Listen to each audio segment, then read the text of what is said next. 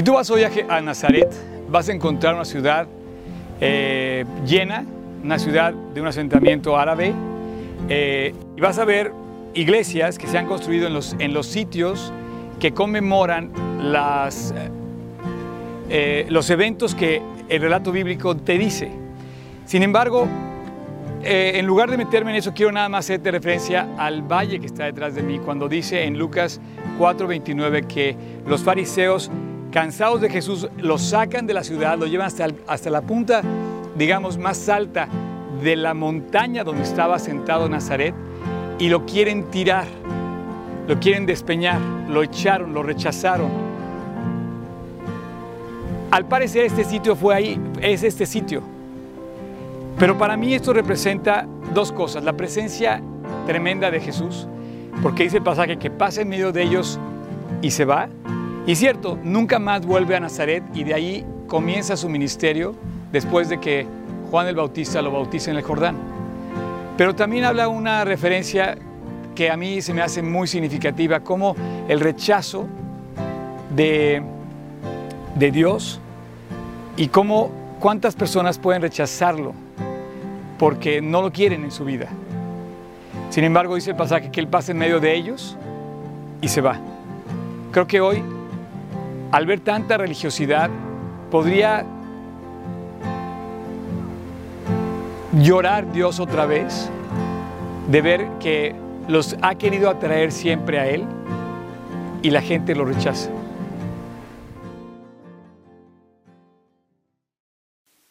Imagínate, ese valle, ese valle que está atrás, estamos puestos en una montaña, vieron un barandal detrás de mí, era un barandal porque de ahí era un despeñadero. Entonces, la, o sea, vieron la distancia que hay y la altura que hay. Eh, la gente lo subió al monte, no, no, hicimos las tomas en, Nazaret, de hecho Nazaret es una ciudad llena de religiosidad, o sea, vas y caminas y todas las calles que te llevan hacia la, pues a la sinagoga donde Jesús leyó la, escritura y también donde fue anunciado el nacimiento de Jesús en Nazaret. Eh, son iglesias concurridas y concurridas, muy concurridas de turistas que vienen en peregrinación a ver el lugar y llegas y ves una iglesia con un altar, con santos, con imágenes, con este, crucifijos, con torres, con este, edificios, ¿no? Muy concurrido, está en el mero centro de Nazaret, es un lugar árabe, eh, es un lugar muy, muy, muy este, bullicioso, por así decir. Entonces decidimos tomar, hacer la toma en este lugar donde supuestamente sacaron a Jesús de Nazaret, se lo llevaron hasta la punta de ese lugar donde está sentado Nazaret y lo iban a tirar. Y Jesús ya jamás volvió a Nazaret después. Dice, y comenzó, Lucas 4 dice, y comenzó Jesús a decirles, hoy se ha cumplido esta escritura delante de vosotros. Estuvimos supuestamente en la sinagoga donde se leyó esta parte. Versículo 22 se dice, y todos daban buen testimonio de Jesús y estaban maravillados de las palabras de gracia que salían de su boca y decían, ¿no es este el hijo de José? Él les dijo, sin duda me diréis este refrán, médico, cúrate a ti mismo. De tantas cosas que hemos oído que se han hecho en Capernaum, hazlas también aquí en tu tierra. Y añadió, de cierto, de cierto, digo que ningún profeta es acepto en su propia tierra. Eso también se cumple. Eh, y al final, dice, al oír estas palabras, todos en la sinagoga se llenaron de ira. Lo sacaron, lo levantan y lo suben a la punta de este lugar. Y dice, y levantándose lo echaron fuera de la ciudad y le llevaron hasta la cumbre del monte, sobre la cual estaba edificada la ciudad para despeñarle, mas él pasó en medio de ellos y se fue. Bueno, esta mañana vamos a ver muchos valles detrás de las imágenes. Les pido que ahora observen el siguiente valle que vamos a ver. Es otro lugar allá de Israel. Mateo, Daniel, Zacarías, Apocalipsis, las cartas de los apóstoles describen sucesos que van a suceder aquí en este valle, en el valle de Megiddo, el Armagedón. Y ha habido una gran, eh, ¿cómo le puedo llamar? Producción de cine que pretenden sacarle provecho a este gran tema. Nada de eso se, va a poder comparar, nada de eso va a tener nada que ver con lo que va a suceder algún día cuando Jesús regrese. Todo ojo le verá, se juntarán las naciones el día en que Él venga y vean como Rey de Reyes y Señor de Señores a quien es Rey de Reyes y Señor de Señores, a ese Mesías prometido, a ese Mesías que va a regresar, que es Jesús el Salvador, quien murió por nosotros en la cruz. Este valle está mencionado en estos libros y un día este lugar verá físicamente esos acontecimientos suceder. Exactamente, en ese valle de Megiddo, en el valle de Armagedón, ustedes han oído todas las películas que se hacen con ese tema de Apocalipsis, todo el mundo quiere estudiar Apocalipsis porque, oye, ¿qué va a pasar? No, ¿sabes qué? El día que pase eso hay que ponernos a temblar. De veras, eh, ojalá que no estemos aquí. Ese día eh, ya va a pasar después de, los, de, la, de la tribulación. Eh, es un tema de la profecía. Ese valle es un valle que Napoleón dijo es el lugar perfecto para hacer una batalla. Si tú estás parado en esa terraza donde yo estaba, que es encima de los, del, convento de los carmelitas, del, monte Carmel, donde, donde, Elías hizo sus famosas intervenciones y pruebas de Dios de, contra los dioses de Baal, ese, ese, lugar, y levantaron un convento el, convento de los carmelitas, y arriba de ese convento estoy yo parado en el techo, que es una terraza que vea todo el valle. El valle es un lugar perfecto, Josué, te encantaría de verlo. ya te puedes imaginar todos los tanques de guerra, los aviones cruzando, y las multitudes de los ejércitos, dicen que van a ir los ejércitos del oriente, porque van a venir a invadir Europa, que es supuestamente el territorio del anticristo. Va a ser todo esto una, un tema que podríamos desarrollar eh, eh, hablando mucho del Apocalipsis del futuro de la profecía. Está mencionado en Mateo, en Apocalipsis obviamente, en Daniel. Y bueno, eh, por ejemplo, dice este pasaje de Apocalipsis, dice, y, y los reunió a esos ejércitos en un lugar que en hebreo se llama Armagedón. Bueno, ese valle que está atrás, que estaba atrás de mí, es ese valle de Armagedón. Ok, y viene una última, un último capítulo donde vamos a entrar a este momento especial donde Jesús llama a, a Jacobo, a Juan y a Pedro y dice que suben al monte de la transfiguración, al monte, a un monte alto. Ahí grabamos otro pequeño video que lo vamos a presentar para ustedes. Estamos sobre el monte Tabor. Este lugar es donde se cree, por su ubicación geográfica, que fue el sitio donde Jesús se transfiguró. Dice que subió con Jacobo, con Pedro y con Juan, subieron a este monte y aquí Él se transfigura y aparecen junto a Él Moisés y Elías. Inmediatamente Pedro, al ver esta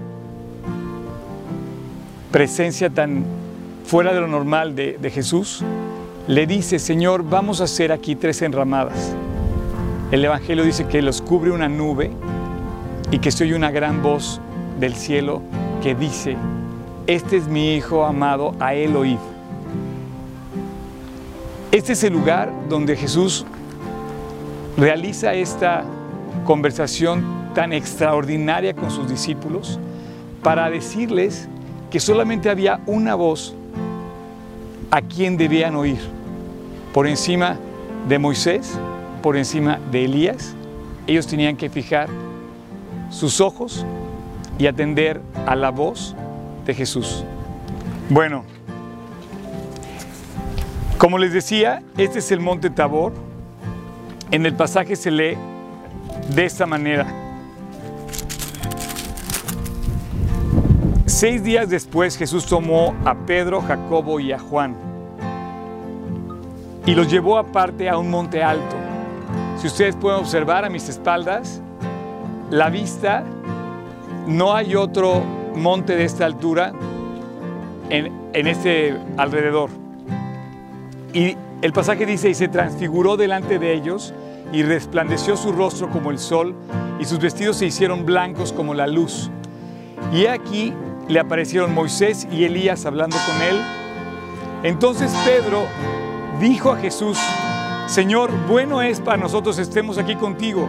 Si quieres, hagamos aquí tres enramadas, una para ti, una para Elías y una para Moisés. Mientras él aún hablaba, una nube los cubrió. Esto había sido un acontecimiento muy significativo porque justo en ese momento aparece la nube diciendo, de ahí una voz, este es mi Hijo amado, a él oíd.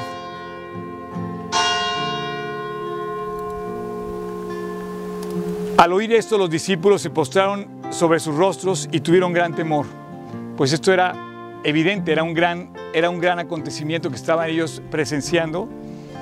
Entonces Jesús se acercó, los, los tocó y les dijo, levantaos, no temáis. Y alzando ellos los ojos, a nadie vieron sino a Jesús solo. Cuando descendieron del monte, Jesús les mandó diciendo, no digáis nada sobre esta visión a nadie. Y bueno, yo creo que esto lo hizo Dios así para presentar de una manera especial, suprema, la presencia de Jesús sobre Moisés y sobre Elías. De esta manera, Dios hace claro que la figura a la cual teníamos que oír era solamente a Moisés, perdón, era solamente Dios hace claro que la figura que teníamos que oír era a Jesús.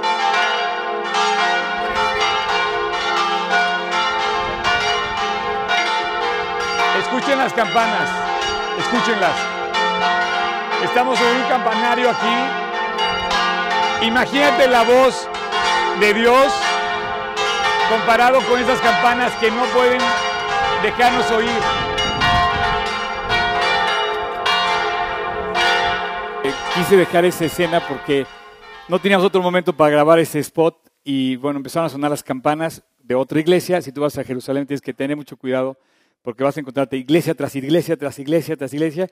En cada una de esas campanas hay dos torres, eh, una representa a Elías, otra representa a Moisés. Es una edificación donde la gente va a rendir culto.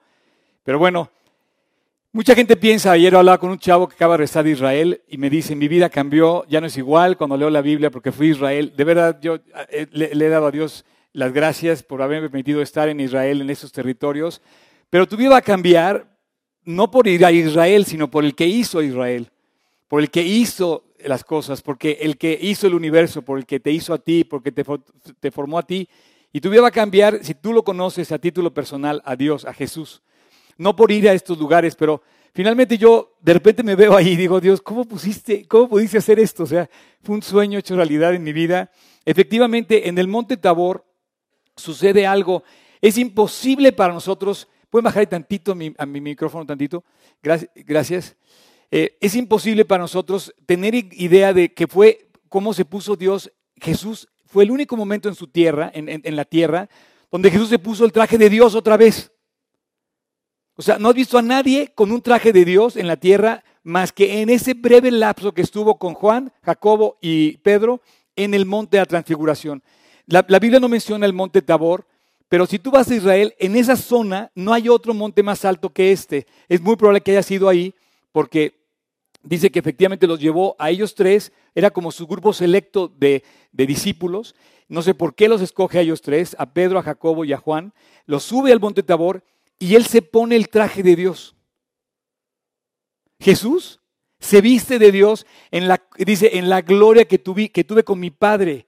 Él venía de la gloria y como que les quiso mostrar su gloria a estos tres hombres, a Pedro, a Jacobo y a Juan, para que ellos cuando Cristo muriera, esto es una conversación muy curiosa, dice que aparecen eh, Moisés y Elías, y hablando con ellos, hablaban de su regreso, de su muerte y de cómo iba a morir. Ellos escucharon la conversación, reconocieron a Elías y a Moisés, curioso que hayan reconocido a dos personas que nunca habían visto en su vida, y yo creo que Jesús lo que estaba haciendo era como fortaleciendo la fe cuando viniera la crucifixión y se diera cuenta de la gloria que se había mostrado sobre la persona de Cristo. Ahora, en este momento ellos, eh, te digo, en ninguna otra eh, parte de la, Biblia se menciona que Jesús se haya puesto eh, de, esta, de, esta, de esta forma hablando con sus discípulos. Se mencionan momentos extraordinarios, por ejemplo, en la resurrección que aparecen los ángeles y eh, buscando, cuando ellos van a buscar el cuerpo. Se mencionan momentos, por ejemplo, cuando Moisés eh, habla con Dios en el, en, el, en el, monte, pero esa es la única parte donde, donde, Jesús se pone su traje de Dios. Él no, era, él no era hombre, era un Dios. Si tú quieres honrar a Jesús como hombre, no lo puedes honrar como hombre, él era Dios. Eh, al Padre hay que honrarlo como Dios. Y eh, em, la, la gloria que ellos tenían, no tenemos idea lo que sea eso. Hablar de la gloria de Dios para ti, para mí es como, o sea, si te, si te invitaran al palacio de Buckingham y dijeras, bueno, wow, bueno, eso es ni el 1% de la gloria de Dios. O sea, si te invitaran al, lugar más increíble que quieras pensar que te pueden invitar, invitarte a vivir en la presencia de Dios es lo más extraordinario. Ahora hay un, hay un momento de alcanzarlo, ese lugar. El lugar de la gloria de Dios se puede alcanzar, como habló Beto hace 15 días, en tu tiempo devocional con Él. Tú puedes caminar con Cristo todos los días en su presencia, en su gloria. dice que cuando bajó Moisés del monte aquella vez, su rostro brillaba. Tú ponte a orar, tú ponte a buscar a Dios y vas a ver cómo tu rostro brilla. Vas a contagiar a la gente de tu confianza en Dios. Ayer me platicabas, ¿no? De, del testimonio de aquel chavo que le acaban, lo acaban de rapar. Este, me platicaba tu testimonio, cómo, cómo de repente cuando tu hijo está, una ambulancia se lo lleva en helicóptero al hospital de emergencia con una situación grave, le dice a su hermana, oye, tú confías en Dios, ¿no? Claro. O sea, si tú tienes tu confianza puesta en Dios y de repente llegó la paz, llegó la seguridad, llegó la presencia de Dios, Dios siempre llega en el momento exacto que lo necesitas. No quiere decir que no vas a tener problemas. Quiere decir que va a llegar cuando estén los problemas. Si tú estás enfrentando cualquier problema que quieras, tienes que entrar en la presencia de Dios para entrar en, ese cobijo divino, poderosísimo, que te puede sacar adelante de cualquier situación que tengas, sea de salud, sea financiera, sea emocional, sea una ruptura, sea lo que un quebranto, lo que sea, tú tienes que entrar en la presencia de Dios. Tienes un problema, tienes que subir al monte alto y tienes que entrar a la presencia de Dios. Ahora, suceden dos cosas importantes. Si tú vas a este lugar vas a encontrar una, tienes que subir, es un problema subir porque está muy empinado y subir con un grupo de 40 personas de todas las edades está muy complicado. Entonces, para subir a este lugar, el camión de los 40 no puede subir. ¿Te acuerdas? Este, ¿Se acuerdan cuando hemos subido? Tienes que subir a través de pequeñas camionetitas que van haciendo como zigzag hasta que logras subir hasta arriba y después caminar un buen rato y entrar a este lugar. O sea, no hay nada más que esta iglesia y este mirador. Y, hay una construcción como honrando a Elías y otra honrando a Moisés. Y ¿y dónde está la que honra a Cristo? Entonces yo les pedí a todo el grupo que vamos a, vamos a entrar, en lugar de entrar a la iglesia, vamos a subirnos arriba del techo de la iglesia y vamos a ver lo que se ve aquí y vamos a leer el pasaje que se menciona en donde aparece la nube. Ahora, antes de entrar a la nube, quiero decirte que siempre, siempre en la Biblia que oigas una nube representa la presencia de Dios. Dice que en el tabernáculo bajaba, descendía una nube, lo cubría el tabernáculo y representaba la presencia de Dios. en el monte la presencia de Dios descendía cuando en el Antiguo Testamento con Moisés. Y ahora también ellos cuando desciende la nube, no crean que era una cosa como ustedes que llega una neblina, como, como cuando vas a, a, una montaña y no, era algo especial que descendiera la nube, porque era, era una nube que se postraba justamente en el lugar donde Dios quería hacer acto de presencia, sea en el tabernáculo, sea en la presencia de Moisés, en la presencia de Abraham. Y inclusive, eh, este, en el, cuando ya se hizo el templo, se llenaba el espacio de esa, de esa presencia de Dios y se representaba a través de una nube. En el campamento corría la nube detrás de, todos, de todo el ejército de Israel, de todo, el, de todo el pueblo de Israel, y iba viajando la nube con ellos. Y entonces ellos sentían su presencia. Para un judío hablar de esto es algo muy representativo. Tú y yo no somos judíos, no, tenemos idea lo que eso significaba, pero con la historia judía detrás, con todo lo que significa al leer el Antiguo Testamento, la presencia judía, de repente ven la presencia de Dios a través de la nube y de repente oyen la voz de Dios. Ahora, suben tres personas con Cristo y aparecen otros dos personajes con Cristo. ¿Cómo reconocen, por qué reconoce Jesús, eh, eh, Pedro a, a Moisés y a Elías? Bueno, Dios no tiene ningún problema para reconocernos. El que ellos hayan identificado a Moisés y a Elías representa para mí, desde mi punto de vista, el que toda tu historia, todo tu ser, todo tu currículum, todo lo que tú eres, es perfectamente identificable ante ti y ante los demás en el cielo, a, la luz de Dios. Perfectamente pueden ser identificados cualquiera de nosotros. Somos únicos y especiales, tenemos una historia especial y no hay nadie que pueda confundirse contigo. Parecería que se confunden, pero no, para Dios todos somos especiales y todos tenemos una historia y aquí efectivamente se descubre al ver que eh, aparecen estos dos hombres y sabían quiénes eran. Ahora, ¿por qué aparece Elías y Moisés? Elías y Moisés representan eh, todo lo que la Biblia dice que complementa lo que Cristo dice. Si tú lees la Biblia, vas a leer profecía, la ley y la doctrina de Cristo y, el sacrificio de Cristo. Si tú lees la Biblia vas a encontrar la ley, los profetas, Antiguo Testamento y el Nuevo Testamento, lo que Cristo vino a hacer. Cuando Cristo presenta a Elías y a Moisés, no trajo, ¿por qué no trajo a Abraham? ¿Por qué no trajo a José? Trajo a la ley ante los judíos, trajo la presencia de la ley que era Moisés y trajo a la profecía que era Elías. Y dijo, delante de ellos va a prevalecer lo que es el primer mandamiento, amar a Dios sobre todas las cosas, inclusive sobre Elías y Moisés. Hoy nuestra sociedad tiene mucha confusión al respecto. Pretenden honrar a grandes hombres, inclusive grandes hombres de Dios, por encima del primer mandamiento que es amar a Dios sobre todas las cosas. Y en este momento, cuando Él dice, traigo a todos los que, a todo lo que representa la ley, a Elías, a Moisés y a todo lo que representa la profecía, pero encima de esto hay una voz que te dice, ama a Dios sobre todas las cosas. El tema central de la profecía era Cristo. La ley hablaba de la salvación. La salvación que tú, tú no podías... ¿Sabes qué era la ley? La ley era que te decía, pórtate bien y portándote bien vas a poder hacer actos que te lleven al cielo. Entonces ellos son súper estrictos. Tú te has puesto a pensar que dice la gente que los judíos son súper estrictos en su doctrina, que son muy, muy ortodoxos a lo que creen y siguen sus ordenanzas al pie de la letra. No te creas, ¿eh? Ellos no pueden cumplir la ley. Nadie puede cumplir la ley. Como nadie puede cumplir la ley, Jesús tenía que venir a cumplir la ley en su propio cuerpo. Fíjate, abre tu Biblia en el pasaje que dice, eh,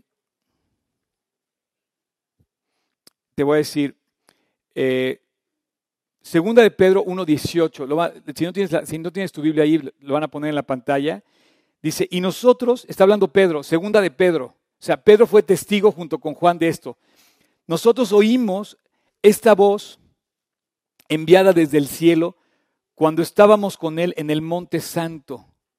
O sea, cuando subimos al monte, oímos la voz enviada del cielo y, y fuimos testigos de esta voz.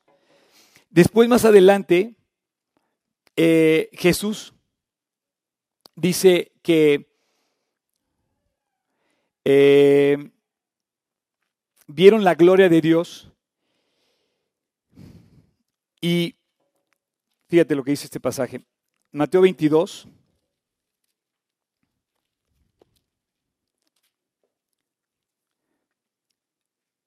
Dice, Mateo 22, 38 dice,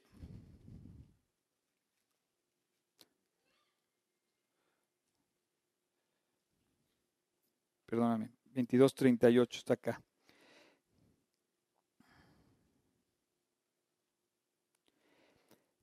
Amarás al Señor tu Dios con todo tu corazón y con toda tu alma y sobre todas las cosas.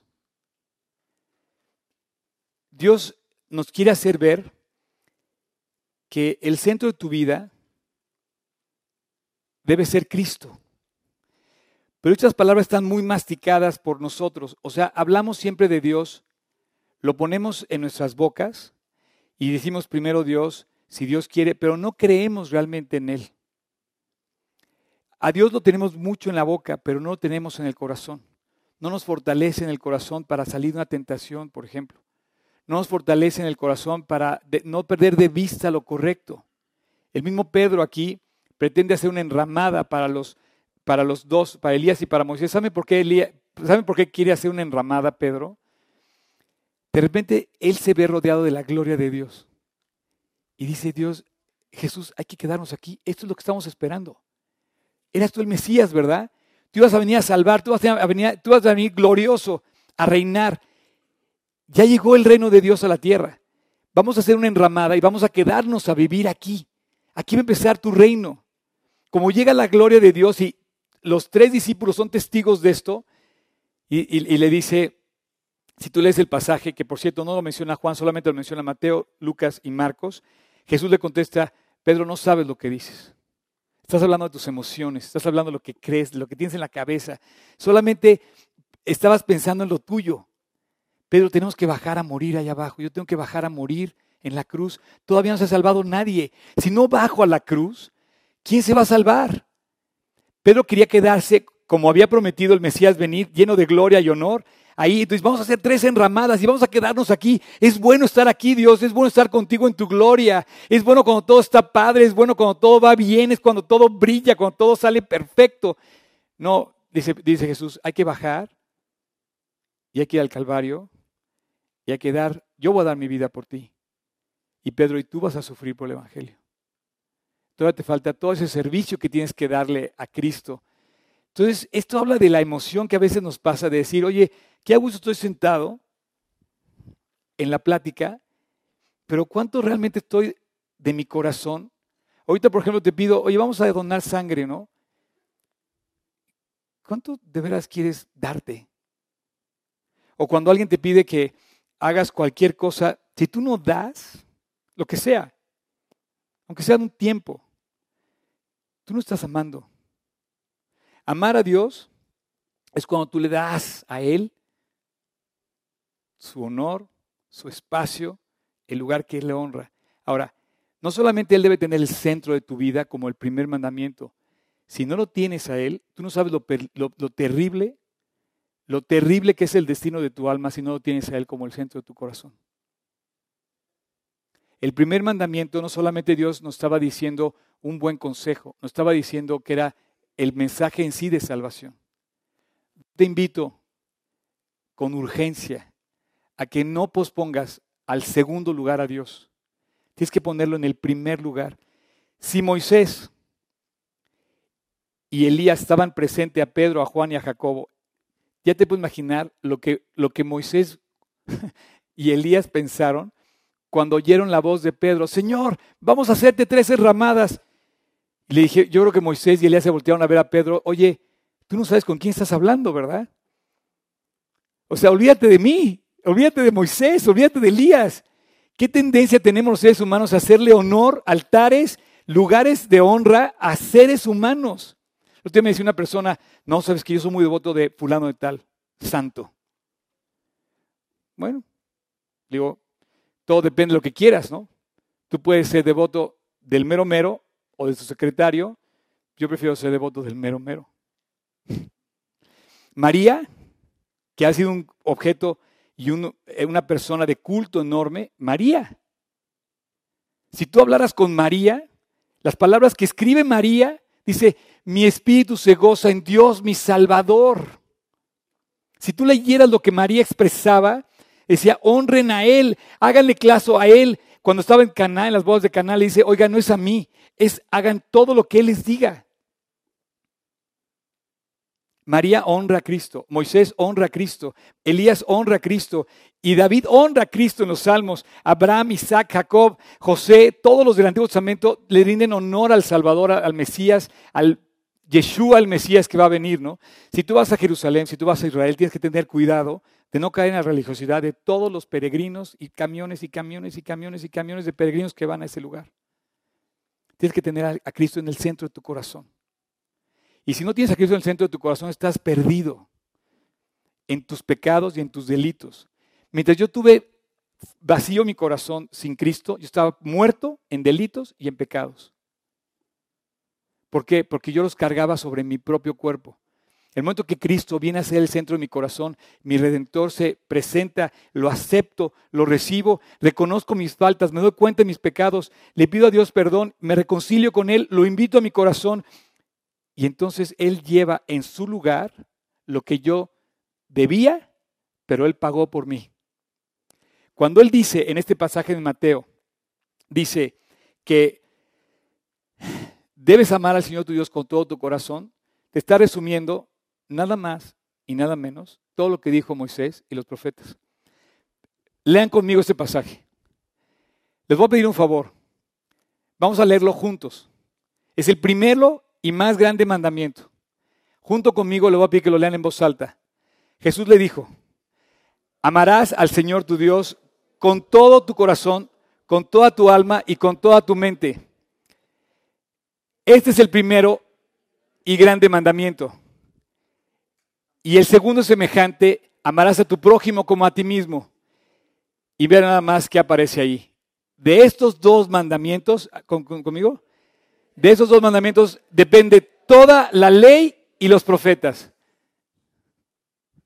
Moisés y los profetas, representados en el monte Tabor, aparecen y dice Jesús, todo depende, todo, todo, todo, todo, todo está cumplido en amar a Cristo en el centro de tu corazón. Mi pregunta, la pregunta de Él, la pregunta que Él te haría hoy es si tú tienes a Cristo en el centro de tu corazón. Quiero decirte algo. Em, Pedro no sabía lo que hablaba. Pedro nunca sabía con, con exactitud lo que estaba diciendo. Negó a Cristo cuando había dicho unas horas antes que nunca le iba a negar. Salió corriendo y el que arrancó primero a la tumba fue Juan. Pedro corrió más rápido, perdón, al revés. Eh, pero el que se atrevió a entrar primero a la tumba fue Pedro. Ahora, yo te quiero decir que en este, en este final, eh, la voz se presenta, se oye la nube, baja la presencia de Dios y hoy la nube vuelve a hablarnos y nos dice que la presencia de Dios te da el más grande mandamiento. Amar al Señor tu Dios con todo tu corazón y sobre todas las cosas. Este es el primer mandamiento y el más grande. Y amar a tu prójimo como a ti mismo. Y dice, en esos dos mandamientos se cumple toda la ley y los profetas. La presencia de Dios sobre la tierra eh, se manifiesta cuando tú amas a la gente. El otro día venía yo en mi bici en el parque y una persona se molestó y me echó a su perro encima. Bueno, eran las 7 de la mañana, yo iba a mi estudio de Biblia. Para mí se me hizo muy temprano como para buscar pleito, ¿no? Entonces yo dije, tengo dos opciones. Decirle, oye, ¿qué te pasa? o, seguir en la presencia de Dios. La verdad, no le busqué pleito, lo ignoré. Eh, no me quise detener, no supe eh, por qué me ofendió, me sentí como irritado. Pero yo venía de orar y había un estudio de Biblia, ¿no? dije, ¿cómo voy a bajar ahorita a pelearme? O sea, no, no, no. Este mundo está hasta acá de peleas. Tú tienes que salir de la presencia de Dios para enfrentar una pelea que no vas a luchar, no vas a ganar peleando. Yo tengo que salir a este mundo a luchar sin pelear. Si estás usando las armas del mundo para enfrentar la vida, estás equivocado. Si te, quieres, si te quieres portar bien, como decía la ley de Moisés, no estás equivocado porque debes de portarte bien, pero no por eso te vas a salvar. No vas a lograr salvación portándote bien. Tienes que portarte bien como fruto natural de tu entrega a Dios y de tu vida con Dios. Y si quieres esperar que la profecía se cumpla en ti, pues es que vivir con Cristo en el centro de tu corazón. Yo quiero, quiero terminar esta, esta mañana eh, hace 15 días Beto nos invitó a, sentarnos, a tomar nuestro tiempo con Dios, a postrarnos en tu tiempo devocional con Cristo. Entrar a la presencia de Dios. Tú tienes que vivir en la presencia de Dios todos los días de tu vida porque en la presencia de Dios caminas y te alientas diario. Si no estás en su presencia, no tienes aliento. No puedes enfrentar la vida. No importa cuánto sepas de Dios, si no vives en su presencia. No importa cuántas cargas. Mira, hace poco eh, estaba pasando algo en mi corazón, un, problema fuerte, y dije, Dios, no puedo con tal problema. Es más un problema físico, de salud. No lo puedo cambiar yo en mi vida. Y yo dije, no sé qué voy a hacer, solamente te voy a alabar. Porque tú puedes sanar todo lo que se en mi corazón en cualquier momento. Tú puedes curarme así, como levantaste al, aquel cojo que estaba en, el, en el estanque de Siloé. Levántate y anda, va. Imagino que Cristo hizo así. Y el cuate después de 38 años que no había podido caminar, se levanta, agarra su lecho y empieza a andar. Y la gente le dice, ¿cómo? Dice, una persona me dijo que andara. La misma voz de esa persona fue la voz que habló y dijo, este es mi hijo amado en quien tengo complacencia en el monte alto.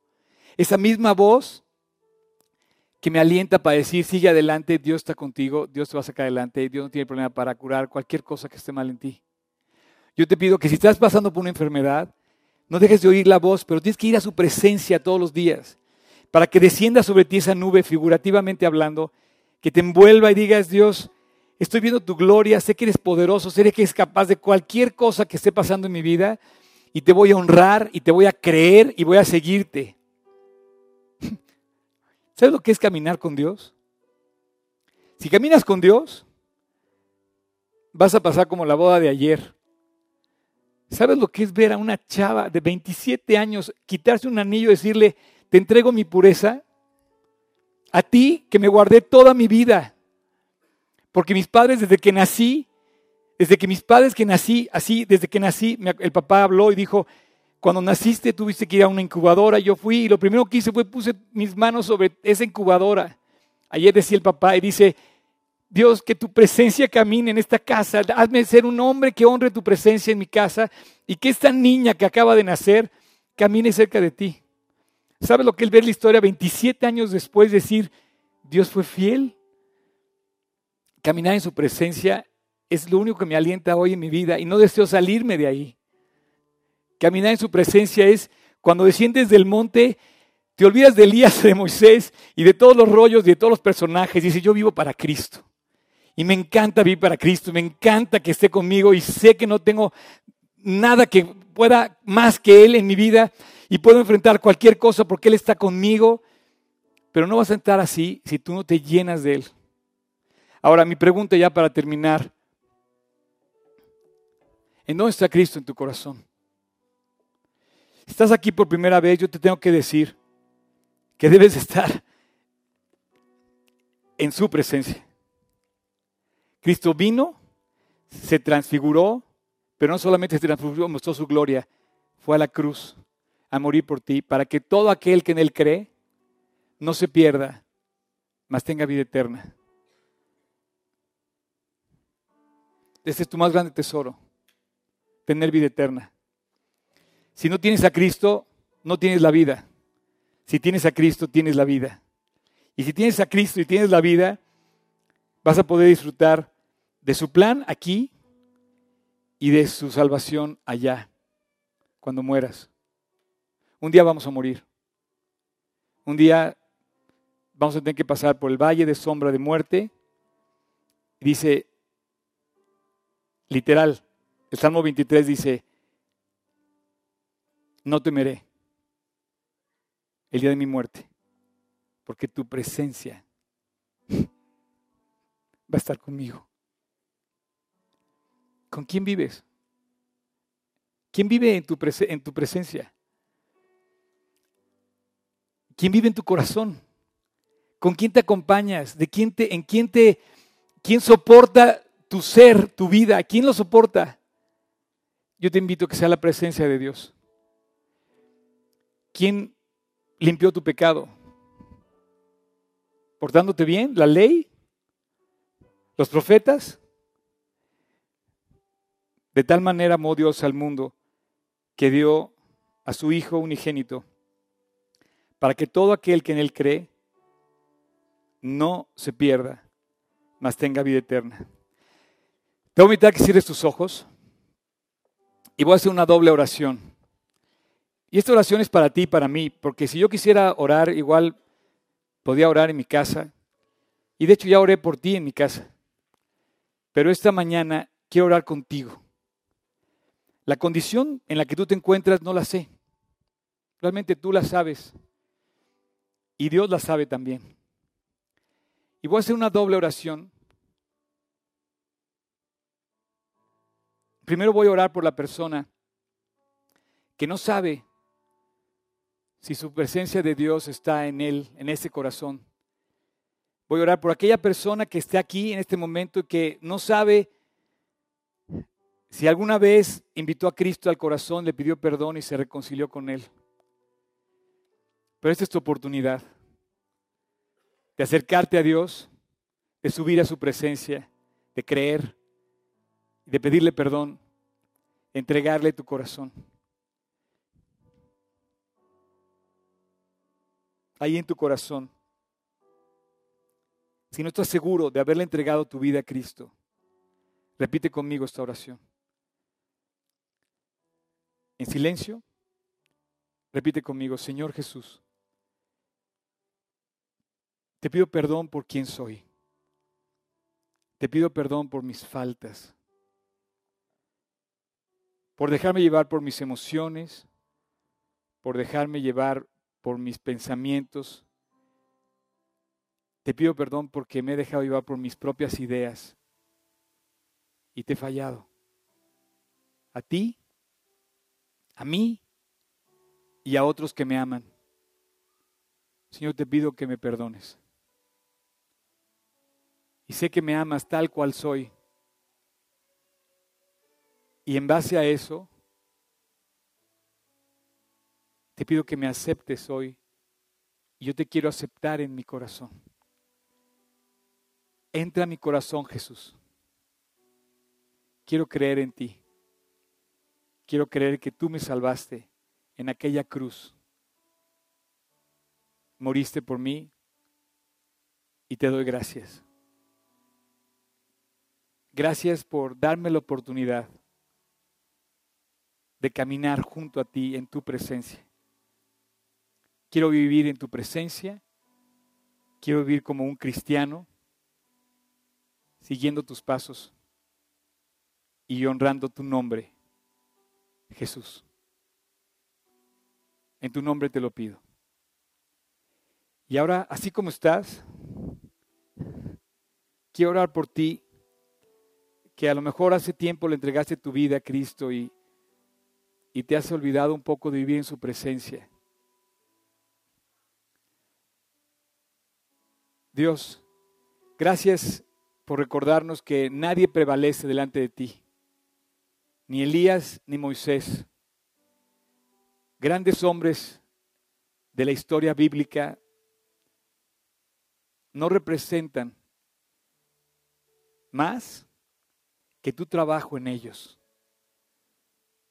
Ahora Dios, aliéntanos a cada uno de nosotros a vivir cerca de ti como decía Josué al orar esta mañana, es hermosa la ciudad que nos diste, Dios. Pero esta ciudad te necesita. Nuestra familia, nuestra escuela, nuestra oficina, nuestra ciudad, nuestro país, nos necesita. Vivos, dando testimonio de vivir en tu presencia, Dios.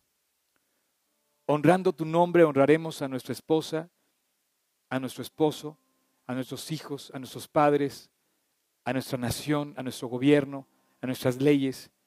Honrando tu nombre, Dios, edificaremos esta nación.